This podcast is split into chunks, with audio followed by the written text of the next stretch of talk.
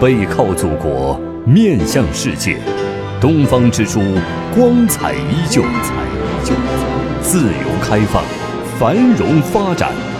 香港经济更上层楼。经济之声纪念香港回归祖国二十周年系列评论：紫荆花开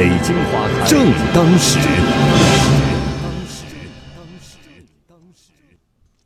经济之声纪念香港回归祖国二十周年系列评论：紫荆花开正当时。今天请听：期待香港经济的新航程。撰写：经济之声评论员杨春阳。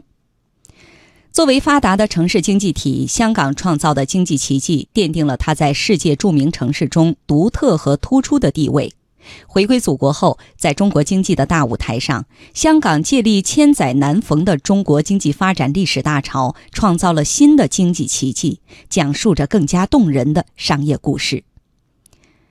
在庆祝香港回归祖国二十周年大会暨香港特别行政区第五届政府就职典礼上，习近平主席强调，香港要始终聚焦发展这个第一要务，发展是解决香港各种问题的金钥匙。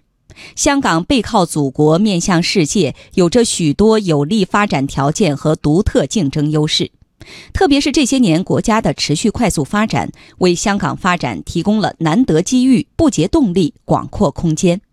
大家一定要珍惜机遇，抓住机遇，把主要精力集中到搞建设、谋发展上来。当前香港的经济结构面临着一系列内在的矛盾和挑战，传统的经济发展动能有所趋缓。但是也要看到，在当前中国经济的大转型、大调整、经济全球化的新思路和新机遇持续显现，“一带一路”倡议和人民币国际化加快推进，这些对香港国际化的市场和商业网络、专业服务能力和人才、高效率的市场机制等都有迫切的需求。香港只要抓住机遇，既能强化传统的经济优势，又能为下一步的经济发展聚集新的要素，培育新的动能。